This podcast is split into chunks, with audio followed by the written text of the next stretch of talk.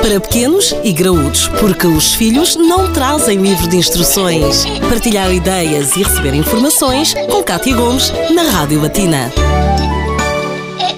Na edição de hoje vamos falar de lugares propícios ao aumento dos níveis de stress dos adultos, mas também das crianças. Três palavras que tudo têm em comum: shoppings, consumismo e stress. E para nos falar deste assunto, temos connosco a psicóloga Marta Pimenta de Brito. Doutora Marta, teremos um típico 3 em 1 nestes locais? Parece que sim. Em situação de consultório, eu verifico muitas vezes uma relação entre os sintomas de depressão e ansiedade e os shoppings e o consumismo, e os quais parecem diminuir quando prescrevo atividades ao ar livre ou procura de soluções sem gastarem um cêntimo. Os pacientes ficam assim a olhar para mim, mas costumo perguntar, então vamos começar por refletir, o que é que tem dado com as suas mãos à sua vida? E realmente começam a verificar que cada um tem recursos, tem mensagem, tem obras, tem missões, tem uma criatividade incrível que não é utilizada quando se dirige a um shopping e quando muitas vezes pensa no consumismo e, portanto, esta forma de utilizar a natureza, utilizar a criatividade, leva a que haja uma expressão muito maior e partilha das suas próprias emoções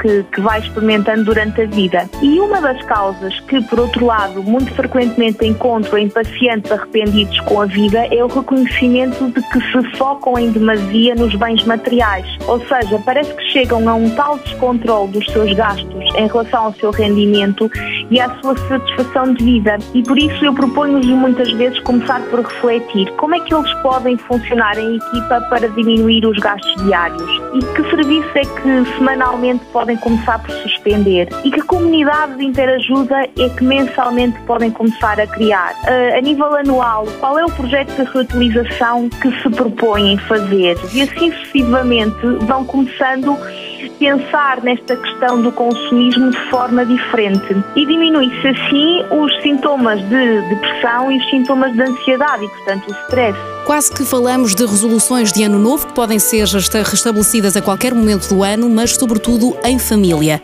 Falamos de shopping, consumismo e stress. Pode ouvir de novo esta edição a partir do podcast no SoundCloud da Rádio Latina.